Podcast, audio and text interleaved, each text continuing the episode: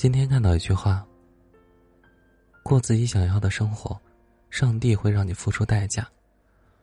而最后，这个完整的自己，就是上帝还给你的利息。长大以后发现，每个人对于理想生活的定义都是不同的。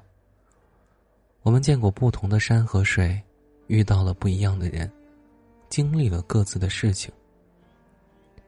时光把我们打磨成与这个世界上任何人都不同的存在。那我们每个人想要的生活，当然不会是同一本大众成功学书籍上的标准答案。前段时间，我的一个朋友离职了，本可以好好的放松一下，他却一点也轻松不起来。因为之前一起共事的几个人都在给他传达一个信息：这份工作不该辞。朋友说，他理解大家都劝他留下来的理由，却无奈为什么没有人理解他离开的原因呢？高薪水是很诱人，可熬坏了身体，还有挽回的机会吗？在大家眼里看来，这是一个很不错的行业，可是大家觉得好的，自己就必须喜欢吗？大家眼中的理想生活。也是我们必须追求的生活吗？不是的。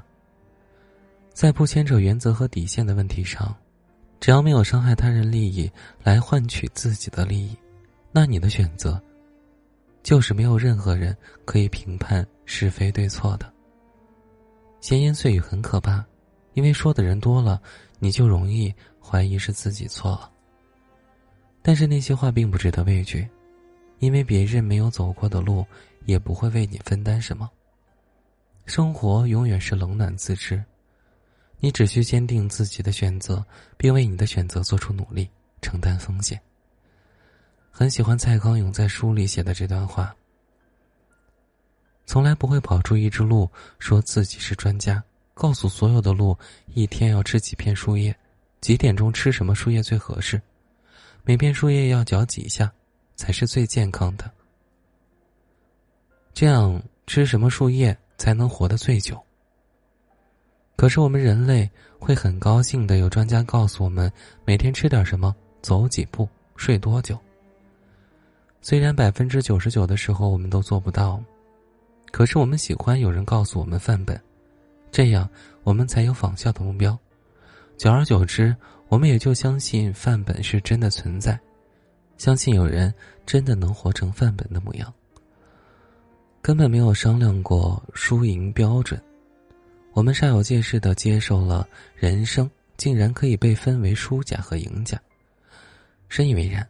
试想，如果有一天所有的人都活成了范本里的模样，拥有同一种完美的伴侣，过着完全一样的理想生活，在时光的洪流里分不清谁是别人。谁是真正的自己？那这个世界岂不是很无趣吗？如果所有的人都想当冠军，那就不再会有冠军；如果所有的人都喜欢站在舞台上演出，那么观众席将无人鼓掌，再好的演出也没有人去欣赏。在人生这座巨峰上，峰顶有峰顶的磅礴，山腰有山腰的壮阔，累了可以歇一会儿。攒足了劲儿，又可以继续往前走了。每一处有每一处的风景，每一步有每一步的意义。万事无绝对，很多事情没有对错，只有不同，所以无需急切的去分辨黑与白，或者是争论对和错。只有战场上，才是非胜即败。生活里，一万个人，有一万种评定的规则。始终都觉得，随着年龄和阅历的增长，我们的内心会变得越来越包容。包容的意思是，可以不认同，但要尝试理解。理解别人和我们的想法不一致，尊重他人的选择，成全别人的愿望，放下自我的执念。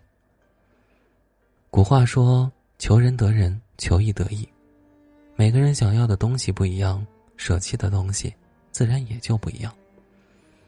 只要无愧于心，就没有什么可遗憾的。只要好好的爱自己，过自己想要的生活，其他的就交给时间吧。